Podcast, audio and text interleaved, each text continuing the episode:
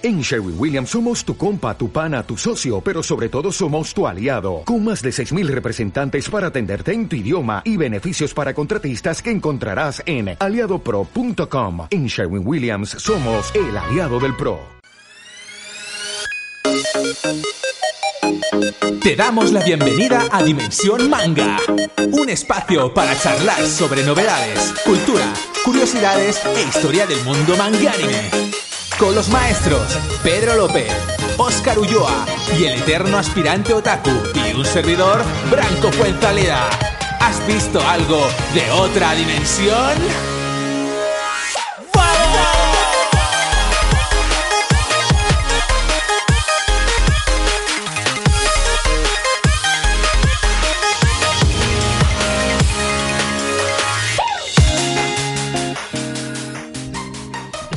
Buenas noches, mis Radio Nakamas. ¿Cómo estamos? ¿Qué tal, Branco? Muy buenas noches. Buenas noches a todos y a todas. Este que es el. A ver quién pone la vocecita más, más molona. más sin no, Mira, me ha salido así, la verdad. Este, como estamos aquí en el estudio de noche, claro. en esta noche ya casi hibernal, ¿no? Pues mira, encarta mucho más este, este estilo. Sí, sí. Eh, tú con tu jersey este navideño, que no es navideño, pero que de lejos lo parece. Exacto. que pega bastante porque como este programa se emitirá en, plena, plenas navidades, ¿no? Pues sí. Finales de diciembre. Bueno, ¿En teoría? Sí, sí, exactamente. Unos días antes de, acabar el año. Claro, sí, sí, sí. Es el último programa de la segunda temporada. Correcto, es el último programa de la segunda temporada, hay que celebrar este, este momentazo. Correcto, y el último que grabamos además este año. También. Nosotros. También, también. Oye, esta segunda temporada, ¿cuántos programas ha tenido? Más de 60, ¿no? Pues 64. Madre mía, mira, 64.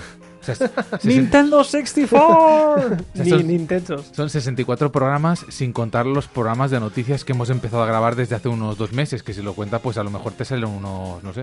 No está mal, ¿no? Unos ocho programas más. Oye, pues, pues poca broma, ¿eh? Sí, sí. Y estos, todos estos programas están todos disponibles en iBox. En, por ejemplo, en otras plataformas como Spotify solo hay los últimos 20, una cosa así, pero en iBox están todos, ¿no? Exactamente, sí, sí, sí. Incluso los de la primera temporada que, eh, bueno, que, Dios los guarde. Eso es que me decías tú que te da tanta vergüenza escuchar, ¿no? que los vamos a regrabar, ¿no? Eso dijimos. Ese, que dicho, vamos a hacer un remake, ¿no? Ese que quiero, quiero coger el primer episodio y hacerle un pequeño eh, regalito a, todo aquel que llegue y diga, puedo escucharme el primero, que nos escuche nosotros primero diciendo... Eh, eh, mm, vete a escuchar los últimos que son los buenos. El Braco súper preocupado por, por la gente que se pueda meter y, oye, voy a escuchar el primer programa de este podcast, el primero de la primera temporada. y el Braco, por favor, no escuchéis esa mierda. Hoy se me ocurría una idea, lo que pasa es que tiene trabajo y ya no podrá ser obviamente para este año, que sería hacer un, especial con cortes de cagadas. Mira, justo el otro día lo comentamos, porque tuvimos el otro día unas muy buenas. Sí, es verdad. Sí, sí. Y podríamos poner todo esto de la vitamina B12, eh, Exacto. yo, eh, ¿eh? El otro día, en el, cuando estaba Hugo, que le dije, sí, sí, con tu podcast, Montañeros, que es mochilero, y, cosas así bastante guapas. Estaría muy, muy guapo esto que dices, hacer, cortes de cagadas. hacer un, buscar cagadas guapas. Exacto. El top ten. Sí, sí, sí, sí. O, el top ten de cagadas. O momentos de estos que, que, que, estamos desesperadamente buscando una palabra y no nos sale y decimos otra que es absurdísima. también. Todo eso, todo Esos momentos son buenísimos también. Todo el dichoso programa con eso. Qué rabia que da. Joder, es que no, no me carbura la mente. o cuando hay una palabra que se repite y todo el rato se está repitiendo mal.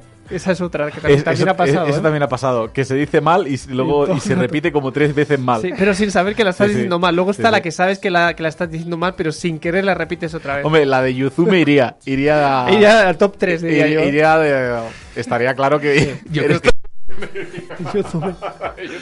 al menos esa sería fácil de identificar porque me voy al programa especial ese. Pero claro, ahora tendría que escuchármelos todos, que no habría ningún problema. Me lo voy escuchando, no pasa nada porque eso siempre uno aprende de eso. Podríamos hacer una lista de las que creemos que. Y buscarlas. Que, pueden ser graciosas y pues las buscamos entre los tres y estaría guay. Exacto, hacer una batida de programas ¿eh? y. Podría ser, podría ser divertido. Bueno, si alguien ha llegado hasta este programa y lo escucho por primera vez, que sepa que si empieza a escucharlos, digamos, marcha atrás, que se las vaya apuntando y nos las pase, que si por Discord, por Instagram, Eh, por ojo. iVoox, lo que sea, por, por donde sea, Mira, por cualquier red. si alguien de Discord encuentra una cagada de estas para partirse la caja, que la suba a Discord y así la metemos en la, recopita- en la recopilación. Me gusta, me gusta. Sí, sí. Claro, esto habría que ver, a lo mejor salen demasiadas recopilaciones, eh, cuidado. A lo mejor podemos llenar un programa cada, cada mes de, de gazapos de estos. O a lo mejor hay quien dice, ¿para qué queréis hacer un especial si cada programa tenéis un montón? O para especial vosotros. especial, especiales vosotros. Es como cuando hablé de Hiroya Oku. También dije Hiroka Oyu o algo Sí, así. sí, Fue- sí. y lo, de Ahí, repe- es que lo repetí, lo, lo eh. repetí varias veces. Sí, Hiroka Hiroka Oyu. Oyu, Hiroka Oyu. Sí, sí. Tenemos muchas, tenemos muchas. Creo Ay, que qué es- bueno. Sí. A ver, es- es- lo que hace gracia realmente es darse cuenta en el momento. Porque ahí es donde realmente le, le sacas el partido, le sacas la Claro, gracia. claro, claro. Sí, sí, sí.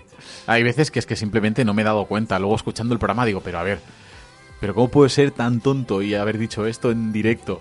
Porque claro, en el fondo este programa está sonando en directo en, en Radio Vila, en Vila de Caballs. La gente que lo esté escuchando en directo, pues eh, claro, tiene que flipar a veces.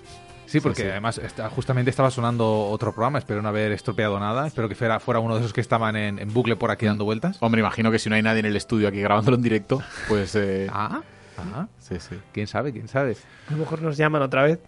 No cuenta como cagada, ¿no? Lo de llamar lo del teléfono. Hace ¿no? tiempo que no nos llaman, ¿eh? Ostras, ¿os acordáis la, la- la época del teléfono? Sí, Sí. sí. ¿Qui- ¿Quién sería? Siempre me quedo con las ganas. Pues no lo sé. Hubiera estado guay establecer una conexión telefónica y que entraran directo en el programa a ver qui- quién era, ¿no? Porque a lo mejor era un otaku. Pero. O, o un vecino de Vila de Caballs, en plan, ¿qué le han hecho estos a mi, a mi radio municipal, a mi radio local? Claro, basta. Está el tío. Basta, por Estaría ahí favor. tejiendo o cosiendo ahí, la típica señora con su programa de turno. Ah, pues claro, y se lo fastidiamos nosotros hablando de Hiroka Oyu. Sí, sí, sí, sí. y de la vitamina B12, que si de marcas de zapatilla de, de deporte. Oye, Branco, ¿al final viste la de Monarch, de Godzilla? Estoy en ello, estoy en Vale, ello. Hoy he vale. visto a lo mejor el cuarto porque los van lanzando uno cada semana. Es una serie, pero sigue el, el Monsterverse americano. Exactamente, sí, sí. Ya, bueno, al principio ya te dice basado en... Dice basado directamente en el monstruo Godzilla. O sea, no, no es que digan en la novela de no sé qué o en la obra de no sé cuánto, no, no, en el monstruo Godzilla directamente y se llama Sí. Monarch y los monstruos, no sé, algo, Vale. tiene algo relacionado con los monstruos. Y es un poco ya lo que había comentado en algún programa, que después de, de que hay esta irrupción de Godzilla con estos otros kaijus eh, destrozándose en ciertas partes de Estados Unidos, como no, porque aquí en España ya sabéis que aquí no vienen estos monstruos nunca, por suerte para nosotros. Pero eh, después de esto, eh, la gente quedó un poco trastocada. Es como la versión de Marvel, pero enfocada a Godzilla. Sabéis que en Marvel pues ocurren un montón de cosas, los superhéroes destrozan un montón de ciudades y ocurren muchas cosas malas, y la gente tiene que vivir con ese desastre. Pues es un poco después del desastre eh, causado por Godzilla y estos otros monstruos, pues cómo convive la gente. Porque ahora que saben que hay monstruos en la Tierra, claro Ya. Y pueden aparecer de repente y empezar a destruir cosas. La premisa me pareció guay a mí. Esto de que sigan con, con, con la estela que uno siempre cuando termina la película dice, ¿y qué? Ahora que han destruido toda la ciudad, ¿qué hace la humanidad? Pues es un poco eso. Pero más enfocado a, a una especie como de eh, organización que ya conocía toda esta información de antes y no la difundió. Y por lo Vale. tanto, pues... Vale. Es que a mí la, la saga americana las he visto todas, ¿eh? Pero no, no me han transmitido lo que me transmite pues la, la serie Godzilla en general. Mira, la que más me ha gustado del Monsterverse es la de King Kong, la de Skull Island. Esa fue la... Esa sí que me, me gustó. Hmm. Pero las de Godzilla eh, me da la sensación de que no acaban de ser fieles. La que tiene muy buena pinta es la que pasaste tú el tráiler, Pedro, la que es una precuela, parece ser, por lo que he visto el tráiler, tengo que informarme más, parece ser una precuela de la Godzilla original. Está ambientada como en el siglo XIX, puede ser, Sí. y tiene muy, tiene muy buena pinta. Es japonesa, es la nueva entrega japonesa desde Shin Godzilla, que la dirigió Hideaki Anno Sí. que por cierto ya hablaremos de Hideaki Anno también en el programa. Y esta, el tráiler me pareció impresionante. Esta sí que tiene buena pinta. Hombre, porque mantiene pues la esencia original. Sí, sí, sí. Y al menos en el anterior, en la de Shin Godzilla, eh, combinaban las dos técnicas. Combinaban pues los efectos digitales, como las, las, de, las del Monsterverse, con Submation, que es la técnica pues de, vamos, de tío disfrazado de monstruo de toda la vida, del tokusatsu. Pues sabes que no, no, no, no, no detecté que, que hubiera mucho... ¿En Shin mucho, Godzilla? mucho digital. Me pareció que estaba todo muy bien encajado. Parecía prácticamente todo hecho con maquetas, con, con personajes Sí. así... Bueno, que se parecía como si fuera una película grabada en los 60, 70, una cosa así. ¿Te refieres, te refieres a Shin Godzilla? Sí, que la fuimos a ver a Sitges, ¿verdad? Exacto. Sí, sí, la verdad es que sería un poco el equivalente a, a animación digital, o sea, animación tradicional Sí. y usar el CGI pues un poco para, para ciertas escenas Mm. o para integrar un poco todo el conjunto. Entonces eh, sí que tiene efectos digitales la película, ¿eh? La de. Shin Godzilla. Lo que pasa es que no abusa. No abusa. Así Godzilla- como las del Monsterverse es 100% digital. Minus Totalmente. One, lo estaba buscando ahora. Exacto, minus one. Que tenemos ahí en el, en el chat de Dimensión Manga, tenemos un montón de fotos, de enlaces y estaba buscándolo. Godzilla Minus One. Fotos tuyas también tenemos, Pedro. Sí, sí, sí. Las más sexy las guardo para vosotros, ya lo sabéis. Algún día, algún día habrá que subirlas a Discord. Exacto, ay, que se me ha pasado lo de crear lo de los stickers que tenemos nuestros, que no los estoy compartiendo en Discord. Ah, es vale, verdad. Vale, pues, pues quizá Es ahora verdad. que quizá tengas a- algunos momentos libres de vacaciones, Sí, solo, solo descansando tengo- solo en el tengo que- hotel y tal. Solo tengo que acordarme, Oscar. Solo tienes que acordarte. Entre, Sí, entre sí. anime, manga y salida Oh. por ahí a dar un paseíto, me tengo que acordar de hacer eso. O las 14 horas de vuelo, quizá ahí también puedes, puedes hacer algo y los dejas ya preparados. Ah, o- mira. ¿no? También, también, Sí. también. Te- por cierto, ¿qué, qué verás? ¿Tienes preparado algo para ver? ¿Algún anime Sí, que te has descargado de la tablet? O... Aún no me los he descargado, pero tengo pensados algunos que ya quería hacer alguna reseña. Y se cae y se, y se calla, ese querías ver entero, ¿no?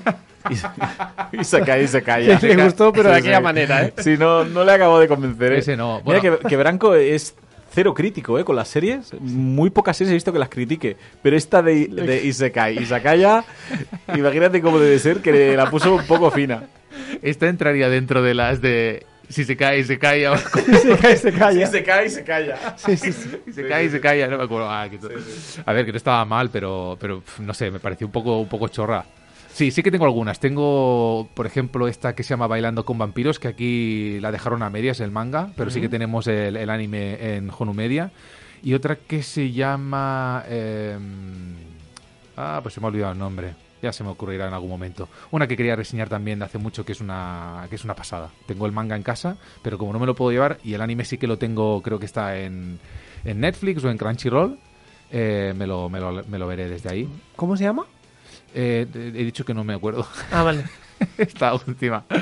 Eh, Claymore se llama. Ahora sí me ha Ah, venido. Claymore. Claymore, Sí, Claymore es muy, famosita, sí. es muy de, de los 2000, ¿eh? Claymore. Sí. Sí, Está chula, así tiene un toque gore. sí, esa Sí, sí, está, sí. está guapa la de Hombre, Claymore. yo reconozco que más a- últimamente no me ha dado tiempo a ver demasiados ani- animes nuevos porque Sí. con la, la vorágine de, de grabar Sí. no me daba demasiado tiempo a ver nada, nada nuevo y hay, ya hay mucha novedad ¿eh? en Crunchy. Sí, sí que la hay, sí que la hay. Pero claro, prefiero, por ahora ya sabéis que estoy empezando mi segunda etapa con todo, todo, intentando buscar todo lo antiguo. Yo tengo como 15 episodios acumulados entre Rurouni Kenshin, Captain Subasa y Jujutsu Kaisen. Tengo como unos 15 ya tienes acumulados. ahí una ristra. Sí, sí, sí, pero... Claro, es que Que- está, he estado ocupado con otras cosas. Sí. Oye, ¿qué os parece antes de, de pasar ya a la reseña manga? Lo de la noticia que pasabas tú, Oscar, de, de Sí. One Piece. Lo, lo tengo por aquí. Como última noticia para comentar del año, será, será esta, ¿verdad? Será esta la última noticia que comentemos del año, sí. Eh, se ha estrenado un, un nuevo visual y, y tráiler por eh, el arco de Egghead. ¿Cómo, cómo lo llaman en, en español? ¿Este arco ha empezado en el manga ya, Pedro? Es que no llegó el manga Egg- al día ya. Arc. No lo sé. En plan... Yo tampoco. No sé, cabeza de huevo, no sé. No, plan, me, me recuerda a Eggman, el, el, el enemigo de... De Sonic. de sí, Sonic. a mí igual. No, no lo llevo al día, la verdad. Es una chica que sale con un casco. Este- ¿Va a ser el último arco de One Piece? ¿Tú qué crees, Pedro? Ostras, no creo. Mm. No creo. No, no sé si alguien me dijo que les quedaba un cuarto todavía, una cosa así, ¿no? Sí, están en el último cuarto ya, En el último cuarto, telita, ¿eh? quizá. Es mucho, ¿eh? Es bastante lo que queda todavía, ¿eh? Me imagino que será la tercera de las cuatro partes. Creo yo, ¿eh? Qué tremendo. Mira, es un, es un manga que me tengo que empezar y no, no hay la forma de, de empezarlo. Mira, pues la, la, la nueva edición 3 en 1 Sí, lo, lo había pensado también, la 3 en 1 esta. es la manera. Es... Pareces un mandaloriano. es la manera. Ese es el camino. es el camino. es que no sé si tirar a la antigua también, en vez de pillarme el, el 3 en 1 este. Ah, ya, te mola. Me gusta mucho también la- el, el formato antiguo, que es el original, el que se empezó a leer todo el mundo, aunque ahora es otra editorial la que lo está haciendo. ¿no? No, no, es Planet, sigue siendo ¿Es, Planeta. es la misma? Sí, ah, sí. la que cambió fue Naruto. Eh, Naruto, exactamente. Vale, vale. Naruto sí que ha habido un baile de, de editoriales, Sí. ¿no? Porque fue Glenad, luego EDT y luego actualmente es eh, Panini. No, Panini es. ¿De Glenad? One Piece? No, eh, Naruto. ¿Quién se la quedó Naruto? Planeta. Planeta, también. Mm. Entonces los últimos son Planeta. Sí. Pues esa, pues seguramente Ah, me estaba la... claro que una tan grande como Naruto. Sí. No, no, Planeta ya la editó, es que ya la editó en Comic Book en, en, en el año 99. Y fue un fracaso. Y luego la, la reeditó en tomos. Naruto, No, es One Piece. One Piece. Sí. Ostras, pues esta me gustaría ver algún tomo en, en comic book de, de Pues One yo, Piece. yo creo que los tengo por casa, ya te los traeré. Mm, qué chulo. Mira. Se los dejé a se Pedro en su bien. día, se los dejé a Se lee Pedro. muy bien. Es que al final la de One Piece, los últimos tomos con tanta letra, los bocadillos, ya es que no, no podía más.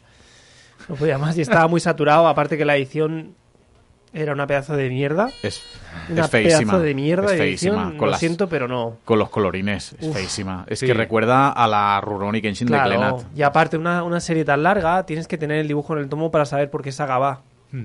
Y claro, es que no había por dónde cogerlo ya. Hombre, es que si haces una edición tan cobón y le quitas el dibujito del lomo... eh, Ah, porque la- aparte está quitado. Claro. La original sí que lo tiene. Sí, les- no sé por qué lo hacían esta práctica, porque también, eh, como he comentado, la, la primera edición de Rurouni Kenshin de Glenat también se lo quitaron, no, no lo acabo de entender. Y los tomos de colorines, no sé. No, no, no, no había por dónde cogerlo. Pero bueno, Mira- se, ha- se mira ha querido que- redimir con la nueva. La edición original de, de Jam Comics ya les da unas buenas pautas Sí. a, a seguir a nivel pues visual, eh, no lo sé. Muchos, muchas sagas sin dibujo, y eso está chulo. Dentro de las sagas, a lo mejor habían algunas que, que al unir los lomos seguían un dibujo, pero bueno. Claro. En fin, si quieres alguna, Branco, pues esa es una opción, pero si no te diría la del 3 en 1. Ya, ya me lo pensaré. Tengo tiempo, tengo tiempo. Tengo tiempo de volver a ahorrar dinero porque sabéis que me he quedado sin pasta en esta segunda. Toda la pasta del año me la he en pangas. Bueno, para la tercera temporada pues ya estrenas el nuevo presupuesto, ¿no? Sí, eso es lo que tengo Está- pensado. ¿Están aprobados los presupuestos de la tercera temporada con Uriol? Eh, Aquí como eso- si fuera un club de bueno, fútbol, ¿sabes? Como si fuera- Eso quería, eso quería hablar con vosotros. Vale. Que bueno, que a lo mejor es el último capítulo de, de Dimensión Notición, notición. No solo no hay, no hay presupuesto, sino que además te No, chapan el... no solo es el último capítulo de la temporada, sino que es el último ya de Dimensión Manga. Exacto, no. O sea, Uriol ha cerrado el grifo. Me ha, confi- me ha confirmado Uriol que se renueva temporada, Vale. así que, bueno, de, de hecho nos han renovado y tenemos que estar aquí alrededor de unas tres temporadas más. Vale. O sea, mínimo nos ha renovado para tres temporadas eh, Uriol. Exacto, bajo Vale. contrato. Vale, Bajo vale, contrato. vale. Pero hay pluses también, según hay bonus, según objetivos o no. Sí. Y los vas des- los tienes que ir como desbloqueando, igual que el nombre de Instagram, hay de, de Discord, que lo tienes que ir Sí, desbloqueando. exacto. Sí, que el mío está bloqueado. Sí. Censurado, diría yo. Censurado. Censurado total. Censura total. Bueno, eh, Oscar, ¿te apetece pegarte? ¿O, qué- o quién se va a pegar la reseña hoy? Eh, pues yo, porque este tomo lo he traído yo. ¿Sí? Y Pedro no se lo ha leído. Mira, que, quería que le hiciera a Pedro, eh, pero es que no me ha dado tiempo a, No, no prepararlo. leído. Entonces, pues, lo, lo voy a, lo voy a hacer yo. Pues te introduzco la sección, tío. Vamos allá. La manga reseña. Pues, Oscar, antes de empezar a hacer esta quería poner el volumen súper alto expresamente para, para molestar a todo el mundo. Eh, pero nada, ya está, ya le he dado. Sí. Ya le he dado, Sí, tranquilo. pequeños problemas técnicos, pero ya. o sea, me, me levanto a darle el botón y, y cuando me levanto le da él. Troleo. Porque me encanta, me encanta cuando te levantas, Oscar. Ah, vale, vale, de acuerdo. Pues mira, hoy os traigo, os traigo una, digamos, rareza, curiosidad. Eh, la mujer del apartamento de ECC. Vemos, os, abro- os enseño aquí un poquito el manga. Es de Minetaro Mochizuki, que como muchos ya conocerán por, por su obra Dragon Head, que fue una obra que lo petó bastante en los 2000. A mí me impresionó muchísimo esa obra. Y por eso cuando vi que este one shot es un, es un solo tomo era de Mochizuki, pues eh, me hice con él, me, me lo compré en la tienda de que ha abierto CC en Barcelona. Ah, la nueva. Sí, es, es un manga pues muy en la línea de lo que viene publicando ECC. Os explico un poco de qué va. Venga. Eh, en mitad de la noche, Hiroshi Mori es sorprendido por los insistentes timbrazos del apartamento de al lado. ¿A quién está llamando? Tras mirar sigilosamente, ve a una extraña mujer con pelo largo sujetando una maleta y una bolsa de papel. A partir de aquel día, esa mujer llamada Sachiko lo perseguirá obsesivamente. ¿Quién es y qué es lo que quiere? Es una obra que yo, sinceramente, me pensaba que sería, pues, eh, del género terror. Pero es más bien una obra de suspense, tiene mucho suspense. Y también he encontrado toques humorísticos, ¿no? Como, como te he comentado, que, que esta Sachiko a mí me recuerda mucho a Sadako de, de Ringu, de The Ring. Sí. Visualmente yo creo que es, es, pues roza la parodia. Y vamos, se, se enamora del, del protagonista, que es un chico así como veis, guapete. El, el típico protagonista de Mochizuki, se parece de hecho un poco al de Dragonhead. Se enamora de él obsesivamente y bueno, veremos que lo, lo acosa pues hasta niveles eh, que rozan el. Eso sí, el terror. En ese sentido sí que sí que tiene escenas terroríficas. Hostia, pues sí que parece que tiene un toque así humorístico. Sí, a ver, quizá, quizá el humor se lo he visto más yo de lo que ha intentado quizá imprimirle eh, pues Mochizuki. Pero Sí. sí. yo he encontrado que más, por ejemplo, está más cerca del humor que no que pues que otras obras, pues por ejemplo, el, ahora mismo no me acuerdo, el autor de Uzumaki, Mm. eh, ¿cuál era? Em, bueno, este, este que, que está especializado en, en obras de terror. Jolín, solo me sale Ito, no es Ito, no. no. Junji Ito, puede ser que sea Junji Ito, sí. sale Creo que Pero es bueno, Junji Ito, sí. vendría al caso también que fuera Junjito, sí. Mira, es un tomo eh, B12, no, es broma, es un tomo B6, de estos que tanto le gustan a, a Branco. Es eh, rústica con sobrecubierta, como he dicho, es, es un one shot a 9.95, es una edición muy correcta de CC y para quien quiera leer algo diferente y le atraiga esta temática, pues medio terror, medio suspense, con toques humorísticos y sobre todo le atraiga el grafismo de, de Mochizuki y la narrativa, porque es un autor que, que, que, eh, impresiona mucho la narrativa que tiene. Por ejemplo, a mí aún tengo el recuerdo de, de lo que me impactó Dragon Head en su, en su momento, porque creo que fue una de las obras más impactantes de, de principios del 2000. Y ya solo por eso, pues, pues vale la pena darle una oportunidad a esta obra. Oye, Oscar, me, me- me- me ha alucinado. La- lo que es la trama me, me parece súper guay, en realidad. Eso de que, como has comentado al principio, Sadako te está persiguiendo, ¿no? Este, Sí, se es- enamora de ti un- una especie como de ente eh, Sí, es maligno. La primera frase que, que he pensado para, para Instagram sería ¿qué harías si Sadako se enamorara de ti? ¿no? Luego lo he, he decidido cambiarlo porque quizá no todo Sí. el mundo lo pillaría. Pero sí, sí, ¿qué harías no? si, si Sadako se enamorara locamente de ti, te persiguiera a, vamos, a sol y sombra? No, no, la premisa es buenísima, me encanta. Sí, sí, sí, en ese sentido es, es original y, y yo creo que pues le saca bastante jugo Mochizuki. Hmm. Sí que es verdad que es un, es un one shot, o sea que te quedas un poco con ganas de más, Hmm. pero, pero ya te digo, una lectura recomendada para quien quiera leer algo distinto. Tremendo. Y oye, ¿a vosotros os llegan eh, notificaciones de, de vuestro de vuestro programa de escucha de podcast o qué?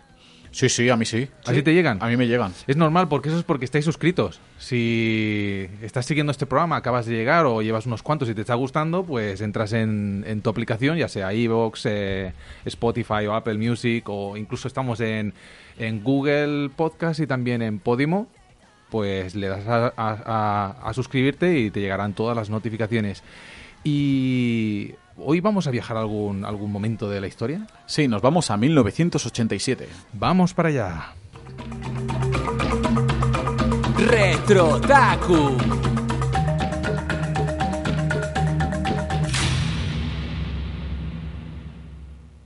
Hoy vamos a conocer al primer hombre en órbita. Vamos con Royal Space Force The Wings of Hone Amise.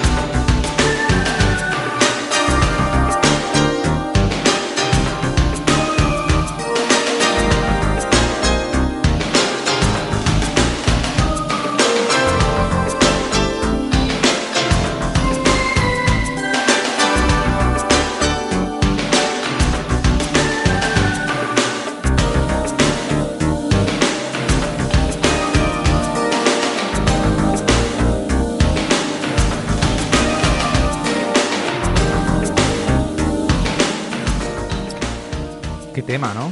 ¿Qué te ha parecido este tema de, de Ryuichi Sakamoto?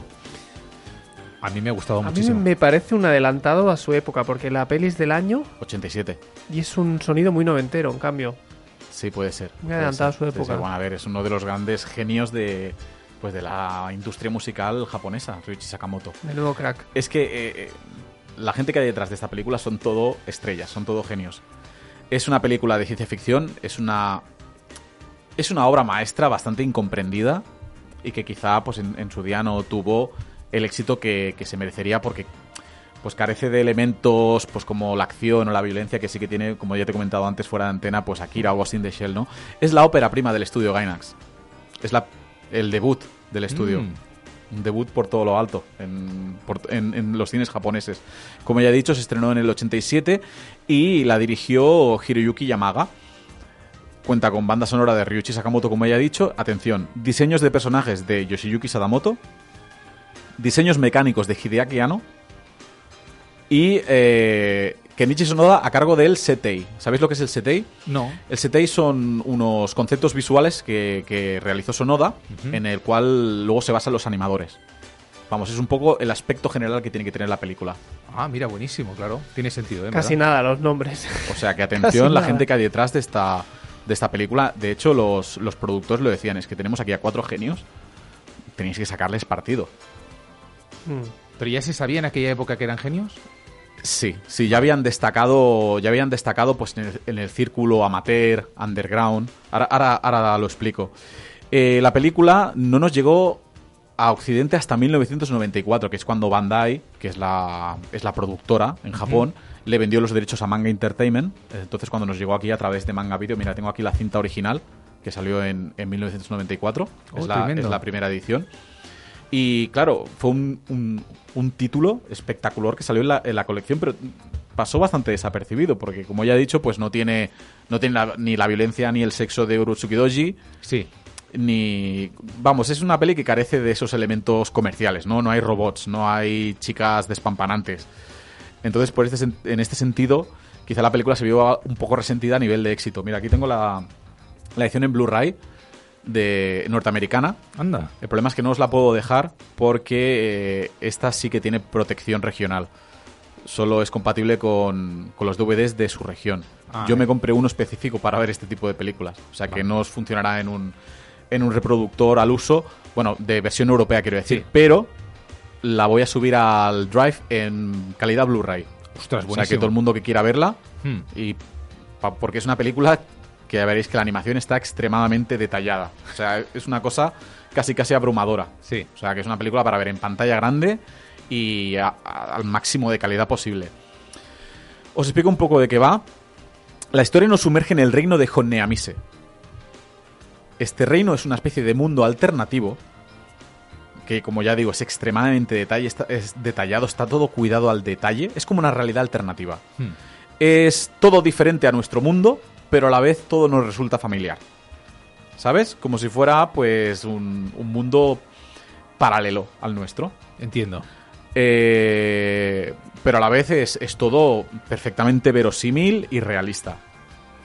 Cuesta un poco explicarlo, deberíais verla para Hmm. apreciar este, Hmm. este toque. Y con una tecnología equivalente pues, a la de la humanidad a mediados del siglo XX, digamos, ¿no? Vale. Tenemos eh, a, nuestro, a nuestro protagonista, eh, Shirotsuke, que es un joven, digamos, eh, desmotivado. Mm, no hay nada que, que le emocione demasiado. Y su vida cambia cuando conoce a Rikini, que es una chica, pues, eh, soñadora y que, vamos, lo lía. Sí. Hasta el punto de que se convierte, eh, se ofrece para ser el primer ast- astronauta de la historia. Joder, no. Lo lía, pero bien liado, ¿eh? Lo, lo lía, pero bien liado. No, y entonces él también descubre algo con lo que emocionarse, con lo que motivarse, ¿no? Vale, pues mira, voy a ser el, el primer hombre en órbita de la historia de, como de un la humanidad. propósito, ¿no? Adquiere... Sí, Vale. sí. Eh, bueno, pues el, eh, el camino más corto que ve para lograr este objetivo es entrar en, entrar en el ejército y ser piloto de, aer- de aeronaves, porque en, en este mundo pues representa que el hombre aún no ha pisado el espacio, digamos, ¿no? Entiendo. Pero vamos, suspende todos los exámenes y no le dan no apto para, para el ejército, pues para el puesto este de, piloto de aviones. Entonces, eh, decide entrar en la Space Force. La Space Force es una pues es, es un grupo un tanto peculiar, vamos, es un grupo de lunáticos que tiene como objetivo eh, pues eh, enviar un cohete al espacio. Pero nadie les hace demasiado caso. Nadie se los toma demasiado en serio. Hasta que pasará una cosa que no quiero desvelar y podrán tirar este proyecto realmente hacia adelante. Entonces, pues intentarán este pues, pues casi faraónico proyecto de enviar un cohete a la Luna en el que el astronauta va a ser Shirotsu. Esta es un poco la premisa inicial. A partir de aquí ya lo, os lo dejo. ¿De qué año has dicho que era la, la hora? Es del 87. Qué tarde llegó, ¿no? Aquí. Sí, sí, llegó muy tarde. ¿Qué Llegó en el 94 a Occidente, sí. Sí, sí, sí. Guay, es que esto es del 87. Sí, Me sí. imagino el impacto en que en realidad debería haber causado, porque dices que no tanto, pero jolín. Realmente, a nivel visual, Uf.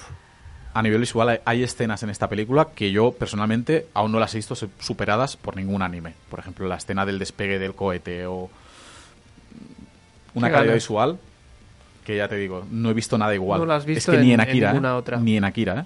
Qué bueno. Claro, el problema de, la- de la- de esta película es que es una película que en la, en la que no pasa mucha cosa. Es una película bastante costumbrista. Eh, el objetivo de la película es reflejar mucho eh, cómo es la realidad. No es todo muy realista. No, los clichés del anime, propios del anime, están ausentes. Entonces, en ese sentido, eh, puede parecer menos espectacular. Pero ya ves que cada escena está cuidada al detalle. O sea, más, más seria, quieres decir, o. Sí, es una película seria. Es una película seria, sí. seriota. sí, sí, no, no, no tiene gags, ni humor, ni... A ver, ya te digo, Hmm. tampoco es una película especialmente dramática. Ya veis que el argumento tampoco es que haya mucho, mucho drama. Hmm. Pero básicamente es eso. Yo la llamaría una película costumbrista. Con, lo- con todo lo que ello implica. Y mira, vamos con las curiosidades porque hay bastantes y hay algunas bastante curiosas. En su momento tuvo 800 millones de yenes de presupuesto, siendo la película de anime más cara de la historia en su día, superando El castillo de Cagliostro o La puta de Hayao Miyazaki. Hmm. O sea, en su momento fue el, el proyecto más ambicioso, supongo que luego fue superado por Akira, que Akira creo que fue el año siguiente o al cabo de... o por ahí están. Akira. Pero no lo- se tradujo en cambio en, en taquilla, ¿no? no, no, No fue para un nada. taquillazo. Para nada. Mira, eh, Yamaha, que es el director, y Toshio Okada, de Daikon Films, que es una productora independiente de, de anime, eh, formaban un dúo que ya se había hecho extremadamente famoso en la escena anime underground, con un, un- un corto que habían filmado en 8 milímetros, un corto de animación, que se llamaba Daikon for Opening Animation, en el que ellos mostraban su habilidad como animadores. Ese corto fue un poco la génesis de Gainax las- el, el mundillo de anime lo vio y dijo, madre mía, esta gente tiene un talento increíble. Entonces empezaron a hacerse eh, pues un nombre. Hmm. Y esto es lo que lo, lo- lo que eh, les, les llevó a poder proponer este, este proyecto a Bandai. Fueron a Bandai y dijeron, oye, mira, queremos hacer esta película, ¿nos das tú la, nos das tú la pasta? Y claro, eh, Ba- Bandai vio que el staff estaba Sadamoto, estaba Ano, estaba Sonoda. Y claro, eh, la historia no, no les acababa de convencer. Pensaban, a ver, ¿cómo podemos vender esto? Pero dijeron, venga, va, le- les damos la pasta. Primeramente les propusieron realizar un OVA. Y, y también les dijeron, mira, primero eh, hacéis un episodio piloto y nos lo mandáis a ver si esto realmente eh, se puede vender. Porque la historia que nos estás contando pues se alejaba mucho de lo que era el anime entonces. Recordemos que era la época en la que lo estaba petando Macros, que habían estrenado en los cines la película de Macros, Macros Do You Remember Love. Era lo que lo petaba, ¿no? Pues los mechas, la, pues las chicas monas. Y Sí. esto se alejaba completamente de todo aquello. Era algo completamente nuevo. De hecho, el, el episodio piloto es, es muy, es muy curioso porque los diseños, aquí que ya vemos que los diseños son de Sadamoto, el diseñador de Evangelion, los diseños de los personajes eran muy rollo Ghibli. Ahora tú lo ves, el episodio piloto, y es, es muy gracioso, los diseños son muy, son muy, son muy Ghibli o Ghibli o como sea. Mira, en el VHS se ven de una manera y en el Blu-ray parecen más tipo Ghibli. Yo- bueno, yo creo que esta, ¿No? est- esta portada de Sadamoto es, es actual, ¿eh? La ha Mm, dibujado pues- hace poco pues para, mira, la, pues esta para esta versión. a- Sí, pero bueno, eran un poco los cánones estéticos de la época, porque las películas de, de estudio Ghibli o Ghibli, ya, ya no sé ni Sí. cómo lo digo, pues eran lo que lo, lo que lo petaban, ¿no? Entonces, atención. La intención de Gainax con esta película, ahora aquí a ver lo lo que opináis de esto, ¿eh? Era eh, conectar con los fans del anime y a la vez reconectarlos con la realidad. Pongamos en situación. Mm, En los 80 se consideraba a los fans del anime como personas pues con un síndrome de Peter Pan muy acusado. sí. Vamos, gente que no quiere crecer. Eh, y pues en Japón se les veía mucho como, que eso se puede ver también en Otaku no Video, que por cierto, otro gazapo. En el programa anterior estoy diciendo todo el rato Otaku no Video y en cambio es de Golden Boy, ese OVA que digo que sale un estudio de animación, ¿te acuerdas? Ah, vale, vale. O sea, otro gazapo, digo, repito como tres veces Otaku no. Video. Ahora sí es Otaku no Video. Vale. ¿Vale? Pues que es el retrato este del otaku de los 80 y 90, pues, pues se ve como gente pues extremadamente introvertida, incapaces de relacionarse con la gente y también incapaces de enfrentarse al mundo adulto, a sus problemas, a sus a sus retos, ¿no? Sí. Y, y entonces se ven como un tipo de gente pues que se esconden detrás de estas series de mecas y chicas monas. Entonces, eh, Gainax, atención, ¿eh? Lo que, lo que pretendían con esto es eh, darles el mensaje de que la realidad, la realidad es mucho más interesante de lo que nos podemos llegar a imaginar. Hmm, ¿Sabes? Que no porque hayan mecas y chicas monas tiene que ser mejor. Sí. Y era, un- era este punto de como Gainax es, es como, digamos, el sumum del otaku, pues ellos se veían en la obligación de intentar Mm. reconducir a los otakus a la realidad. Obviamente el concepto de otaku actual no tiene nada que ver con el de los 80. Claro, ahora vemos, por ejemplo, otakus como Branco, que aquí ya lo ves con su pelo de colores, guapete, con sus tatus, cachitas, pero claro, en los 80... Cachita. Bueno, está un poquito delgado, ¿eh? Está la dieta esta tan estricta que está haciendo, está Sí. un poquito delgado. Fibrado, fibrado. Fibrado, dig- digamos que fibrado. Skeleton Diet. Claro, en- entonces pues el, el otaku de los 80 japonés eh, pues eh, era completamente diferente. Hmm, Eh, y entonces también pretendía Gainax que eh, la industria se tomara el anime en serio, que no lo vieran como algo tan para otakus. Tiene sentido. Querían hacer una serie, una película seria y una película con mensaje, pues para que calase hondo y que demostrara que el anime no era solo una cosa para frikis. No sé si me explico bien. Sí, sí, sí. Claro, obviamente cuando Bandai escucha esta propuesta, pues eh, se, se dan cuenta de que comercialmente no era demasiado atractiva. Claro. Y claro, con toda la pasta que habían puesto ya, pues estaban un poco preocupados, ¿no? Cuando la película se estrena, pues la verdad no fue un éxito. No, no fue un éxito y no recuperaron el dinero invertido, pues hasta que salió la versión doméstica en VHS. Al cabo de los años, pues sí que acabó generando beneficios. De hecho, ahora aún le genera beneficios a Gainax esta película. Porque aún se sigue licenciando en varios países, porque como se ha convertido en una obra de culto, pues eh, ahora sí que genera beneficios. En su día no. En su día fueron todo pérdidas. Eh, atención, el staff de la película se documentó de absolutamente todos los artilugios que salen en la película. Esto les llevó a irse a Estados Unidos a presenciar el despegue del, del Discovery, del cohete Discovery, o a visitar la NASA, e incluso probar los motores F1 del, del cohete Saturn. V. O sea, Qué locura. hay vídeos, hay, Aprovecharon. hay vídeos de Hideaki Anno en la NASA trapicheando con los con todos los aparatos, o sea, una locura, una locura. Es, eh, bueno, es que es el trabajo de investigación, es que yo creo que es la única forma de hacerlo. Eh, está muy guay, me- Sí, es una buena idea. Claro, claro. muy interesante, sí, no, sí. no, trabajo de campo completamente, ¿eh? O sea, es que se fueron a ver el- Estaban ahí tres japos ahí en, en- en la. NASA, ¿no? Yo me imagino los yankees flipando, en plan, estos, estos japos ¿Qué y con, la pinta de fricazos que tienen, Claro. y de Akiano y toda esta peña. Claro, con su camarita puesta aquí, ¿no? Que es como Claro. nos figuramos nosotros a todo este... Exacto, exacto. Bueno, pues eh, eh, seguimos, que me quedan un par de curiosidades y ya acabo.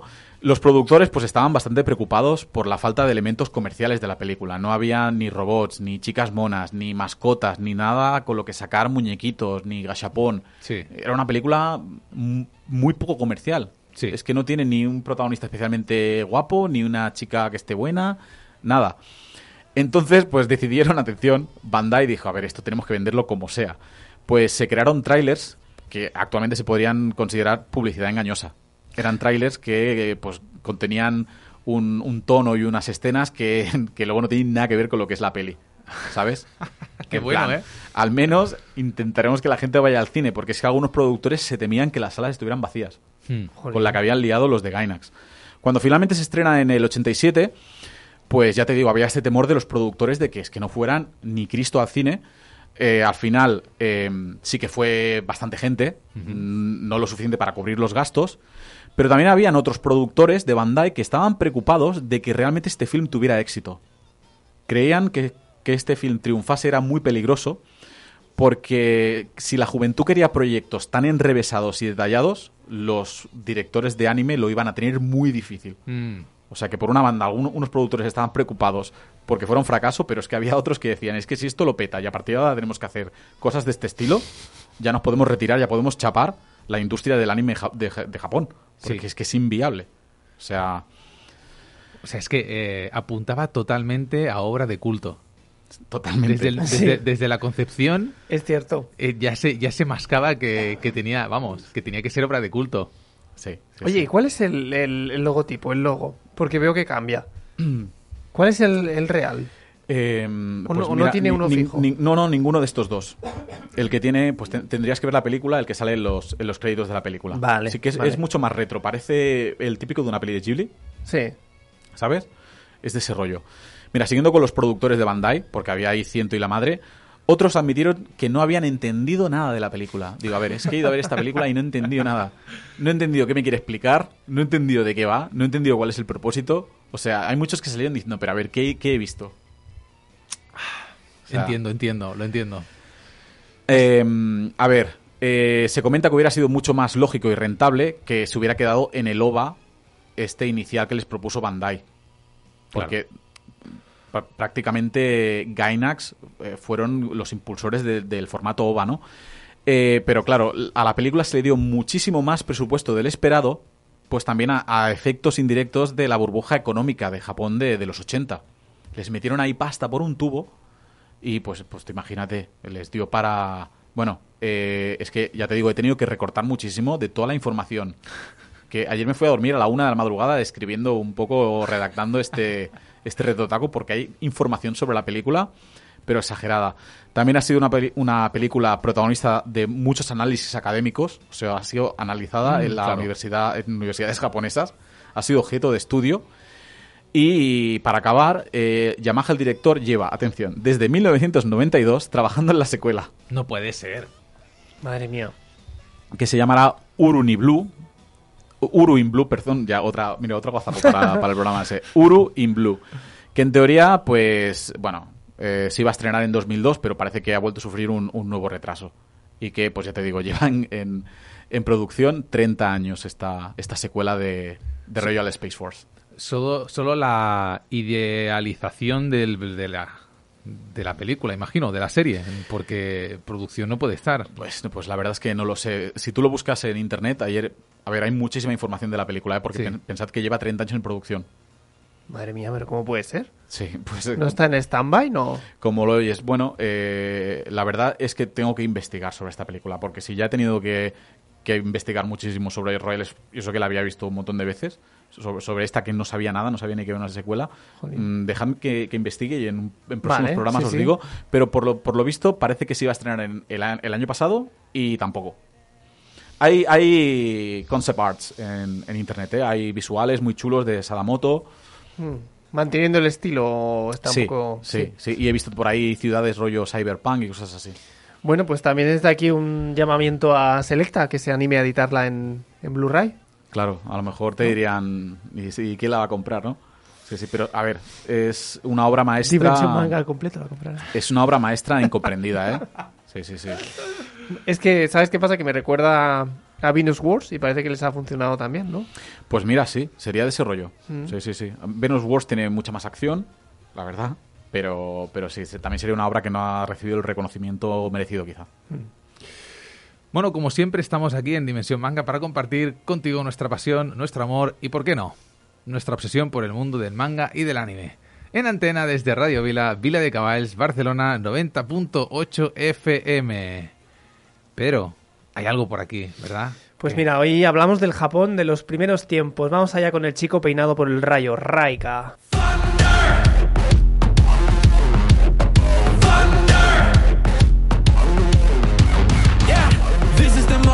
is the part that you've been waiting for. I'm lighting the sky, lighting the dark, making it beautiful, oh. Thunder! Part of me human, part of me God, part of me I got the power, I got the will, but I can't hold it no more. I'm lighting the fuse to explode. Yeah, I can feel the thunder Pumping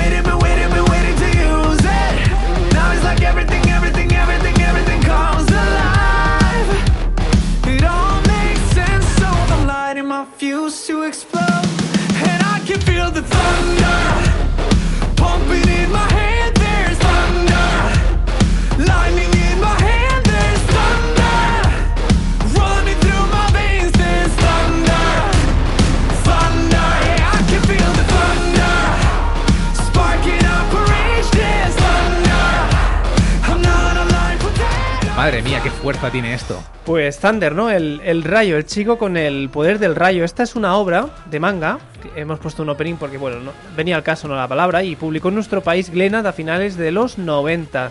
Es una de esas joyas que no cuesta encontrar, la verdad, porque desde segunda mano la puedes encontrar. Y si eres fan de la creación de Japón como país y de las obras que mezclan historia, acción y fantasía, pues es un imprescindible. Siglo III. China ha vivido un periodo de decadencia de 200 años. Las tres provincias, Gui, Go y Sichuan, luchan por hacerse con el poder central. Durante este tiempo, un poco más al este, en el archipiélago llamado Yamato, Pues estamos en un periodo de tiempo muy, muy convulso, ya que la reina de lo que sería Japón, que todavía no era Japón, no se llamaba Japón, tampoco Nihon, Himiko gobernaba con mano de hierro los territorios de, de Yama. Entonces eh, Japón se de- denominaba Yamato, por esto de los territorios de, de Yama. Esta reina emperatriz tenía contactos con China, tenía tal poder que tenía contactos con el continente, con China. Entonces, ¿qué, qué ocurre? Que puede estar gobernando años, pero tampoco había ciencia, no había, no había, si tenías alguna enfermedad, pues básicamente te morías. Ella aún así eh, moría de enferma, pero porque ya era mayor. Y su lacayo Cho, de la provincia de, suponemos que es Gui, no sé si es Gui, Gui, yo creo que es Gui, del continente pretende hacerse con el control. Él está ahí aguantando, aguantando y haciendo la pelota hasta que su, su, él, su objetivo es hacerse con el control. Mm. Raika es el nombre de nuestro protagonista, que es un huérfano adoptado por un anciano y que tiene varios amigos, viven en la montaña y también son huérfanos. Enton- Entonces, la función de Raika, que no es un simple huérfano, es eh, pues intentar que este personaje no se, no se haga con el, con el poder. De hecho, eh, él quiere y se medio... Hay un shipeo con, con la sucesora al trono, que es más joven y benévola que, que Himiko. Él quiere que gobierne Mm, esta chica. me gusta. Es una obra que introduce fantasía, ya que te, te lo pinta muy bien, te lo introduce muy bien, ya que al, al no, como os he dicho, al no haber ciencia, los habitantes son súper supersticiosos, eh, creen en las premoniciones, creen en los sacrificios, Mm. en entregar, eh, hacer un sacrificio a los dioses. Pues esto se aprovecha para introducir ataques, magias y bueno, sin ir más lejos, Raika que tiene el, el poder del, del rayo. Sea, se ve como muy antigua la obra, ¿eh? O sea, el, el manga Sí. este me Aquí- da la sensación, aquí ¿eh? tenéis, Cuidado. bueno, de hecho es que es del 87, aquí se publicó en el 97, es del 87, pero ya ves que están amarilleando y huele a un poco vintage ya la obra, ¿eh? Sí, sí, ah, ah, pensaba que este era el amarillo natural de la, de- del manga. Dices que se ha amarillado un poco. Sí, el, el papel se ha- es una pena, ¿eh? Mm. Porque está bien editado para ser de la época de la que es. Claro. Ci- cierto es que da pena que sea ama- que, se, que se esté, esté un poquito más amarillo. Pero a mí me parece que es el, el estado natural de un producto que, que se está haciendo viejo. También es. Hay que de- dejemos, dejemos que las cosas envejezcan a veces y ya está, ¿no? Y, es- y porque no habéis visto los manga gran volumen de Norma. Eso amarillo no, eso ya es color, ya es beige casi. Pergamino ya, ¿no? Claro, exacto, parece. Papel de papiro. Exacto, parece un, eh, un, un libro que se pueda leer el Gandalf. Gandalf. Pues me quedo, me quedo muy corto con el argumento porque es una serie que engancha mucho, que te gustaría a ti mucho, Branco. Estoy seguro. te gustaría muchísimo. Y no quiero hacer spoiler, pero bueno, ya os he situado más o menos de lo que, de lo que va. Nos enganchó mucho en la época. A nosotros, Mm. en los 2000, nos enganchó muchísimo. Recuerdo, no sé dónde acabó esta obra, si es que la vendí o alguien se la quedó, a quien se la dejé. Yo la he vuelto a recomprar, que por Sí. eso decía que de segunda mano la puedes encontrar fácilmente. Y el Mm. autor y el... Bueno, perdón. Mi- 1995 costaban los tomos, ¿verdad? Sí, Estos tomos, porque claro, ya en, en su época eran caros. eh, eh, son tomos dobles. Hmm, eran Sí, sí. caros. De hecho, está, está cortada la serie. Nunca, nunca la he visto. No sé el final de este manga. Es que ni Mm. siquiera por internet me lo he podido leer. Son 12, ¿no? Lo- la serie Sí, original. de son se 12. publicaron 6. Se publicaron 6 de 12. Tal cual. ¿Recuerdas que has comentado antes lo de lo de Gui o Gui? Sí. Yo creo que debe de ser Gui. Tiene dieres, sí, ahí el. Pero yo creo, bueno, si es China, ¿no? Estamos Sí. hablando de en la, eh, Gui, Gui como tal, como Gui, no, no Mm. existe, existiría Ui. Claro. O sea, sería Vale, pues- Gui. En todo Claro, el caso, Branco estudia chino. o sea, Claro, de eso debe- que tampoco debe existiría la, la G en todo caso tampoco existiría, sería una como una C. Ya. Gui. Pero sería. claro, recordemos que también es de hace un montón de años. Que también China. Totalmente, claro, a saber cómo Pero sí, bueno. Pues mira, como decía al principio, la, la editorial francesa Glenat, que ya no publica en nuestro país, nos trajo esta obra en el 97, aunque se publicó en Japón en el 87 la edición. Pues yo lo que. La sensación que me da, aunque sea en formato tomo, que tiene un sentido de lectura occidental, me parece más enfocado a, a un público normal, entre comillas, que a, que a los otakus. No tiene sobrecubierta, ya lo podéis ver. Al menos se respetan las portadas japonesas, que eso es algo que me ha llamado bastante la atención. Se está editando un, una, como una especie de Kanzenban, una nueva edición, actualmente en Japón. Oye, es, es precioso el dibujo, ¿eh? Sí, es La muy madre chulo. que lo parió. Es muy chulo. Está muy guay, ¿eh? La impresión y la rotulación, pues bueno, es, es de la época, pero es bastante superior. pues, quizás se debe a lo que decía Oscar por el precio. Es bastante superior a lo que se veía en la, en la época. Pero vamos con los autores. En el guion tenemos a Yu Terashima y en el dibujo tenemos a Kamui Fujiwara, que entre muchas otras ha dibujado pues Dragon Quest, el emblema de Roto y Kerberos Panzer Corps, que la, la escribió Mamoru Oshii.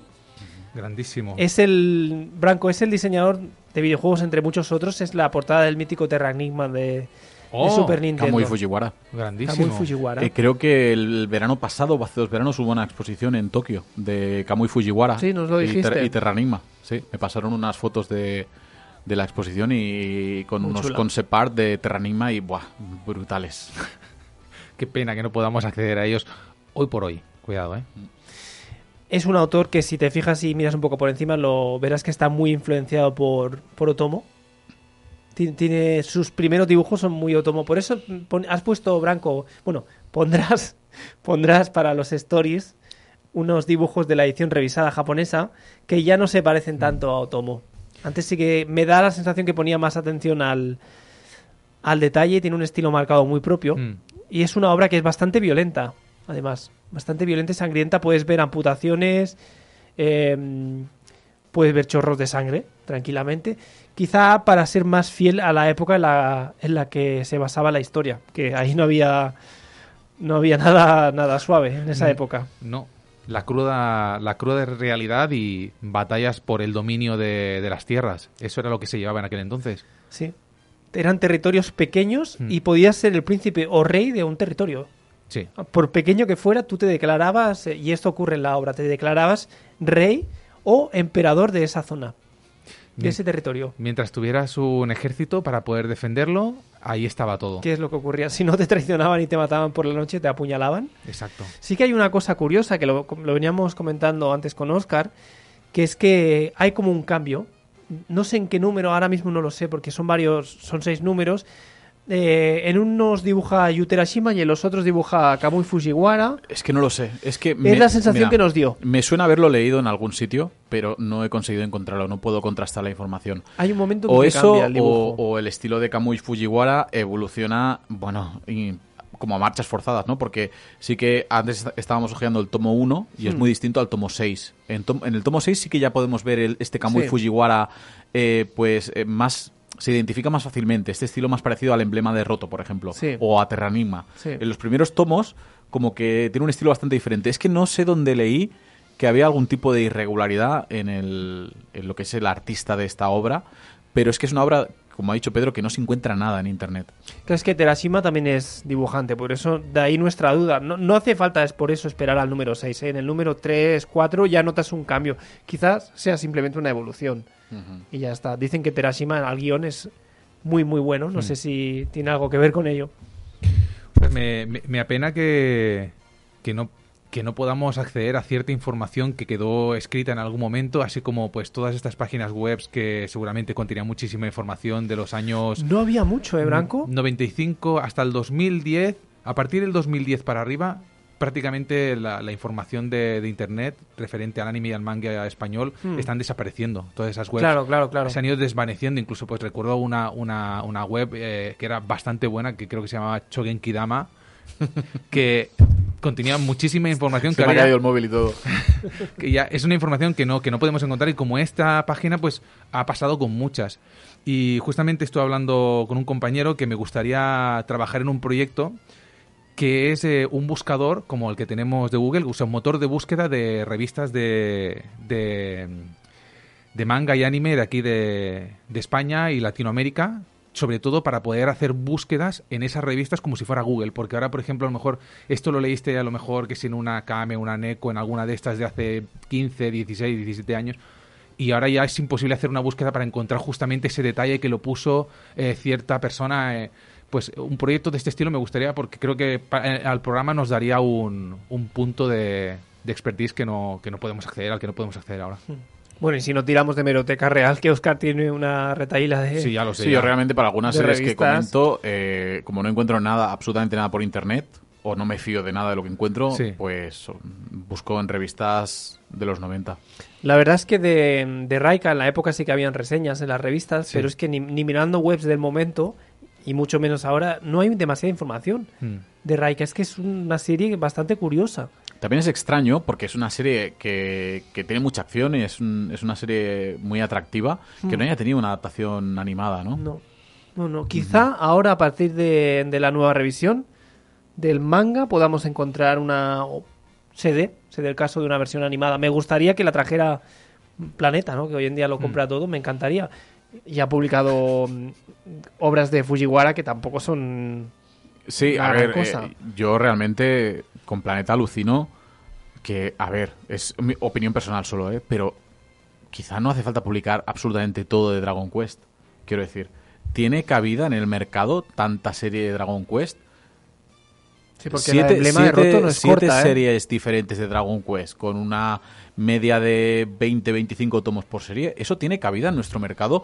Porque si tiene cabida, o yo estoy muy perdido, porque, por ejemplo, eh, pues un Dino Daiboken o incluso un emblema de roto de Kamui Fujiwara, que es de las mejores, es de las mejores Dragon Quest porque tiene la peculiaridad que es como eh, las aventuras de Dai. Es un spin-off creado, es original suyo, no es pues como la que comentamos de, de Masaomi Kanzaki, que sí que es más una adaptación del Dragon Quest 6. Pero, Sí, sí, sí. es- por ejemplo, esta sí, emblema de roto, eh, pues eh, Dino Daiboken, esta está claro, pero tanta serie de Dragon Quest tiene...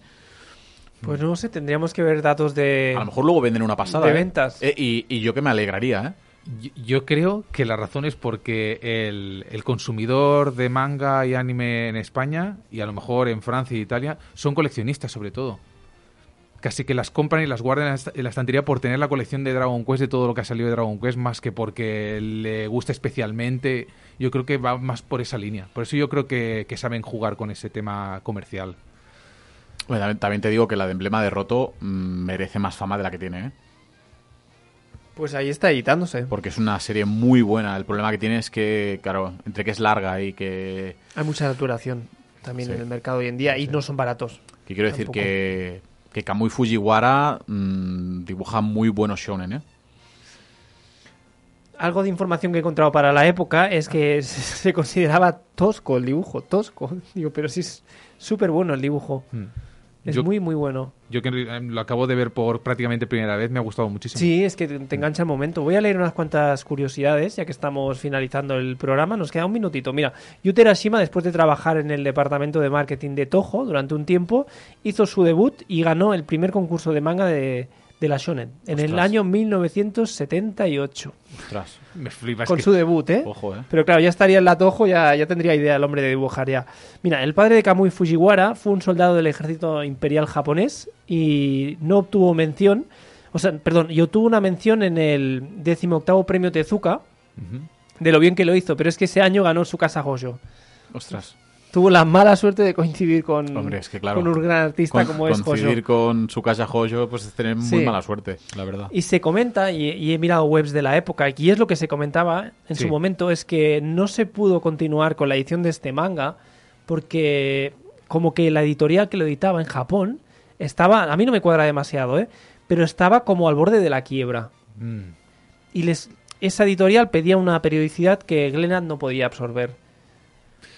Bueno, quizá pase como la de World Apartment Horror, que es una serie que por eso está tan buscada, porque la, la editorial original Mm. cerró o vamos que ya no ha habido reedición ni en Japón.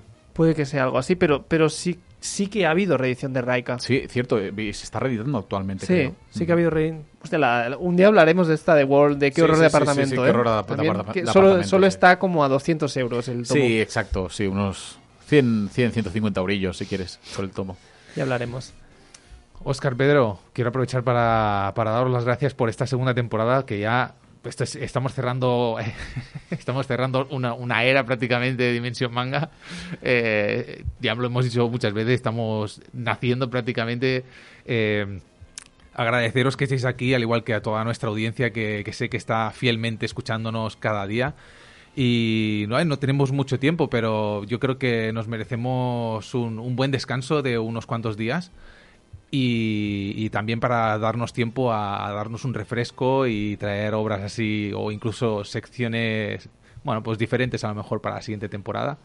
Eh, bueno, pues eso, básicamente es agradeceros que estéis aquí, despedirme por todo lo alto, ce- celebrar con vosotros no voy a poder a lo mejor el fin de año, pero sí que os lo voy a desear, ese pedazo de fin de año, eh, a todos los que nos estéis escuchando también. Y bueno, pues ahí os dejo. Gracias a ti, Branco, sobre todo por darnos la oportunidad de, con tu idea loca de convencer a alguien para la- en la radio, que nos dejase hablar de dar chapas de manga. Gracias también de parte de un servidor, más a nivel personal, porque yo he estudiado periodismo, no, no ejerzo de periodista, pero me da, todo lo que te, te tiene que venir en la vida te viene. Al final ha sido a través del manga. Y aquí estamos en la, en la radio. Que sepas que personalmente también voy a tener mucho mono, ¿eh? Sí. De, de radio. Uf. Y nada, yo también te quiero agradecer, Blanco, pues por la parte técnica, por tus innovaciones, por tus nuevas ideas semanales y por tu pre- predisposición. Y nada, y solo nos queda que mejorar en la tercera temporada, que nos queda también mucho que mejorar. Y tanto, pero sí. que también por otra parte puedo decir que creo que vamos por buen camino. Sí. Pues nada, Y feliz año nuevo a todos los oyentes. Eso oyentes. mismo. Feliz año nuevo. Feliz año nuevo a todos, a todas y bueno, nos estamos viendo 2024, un año con espero incluso más que 65. Ah, 65, antes he dicho 64. Sí. No, pues eran 65 de programas oficiales. Yo creo que el año queda. que viene nos superaremos. Así que nos vemos, voy a decir la semana que viene, porque a lo mejor así es. Nos vemos.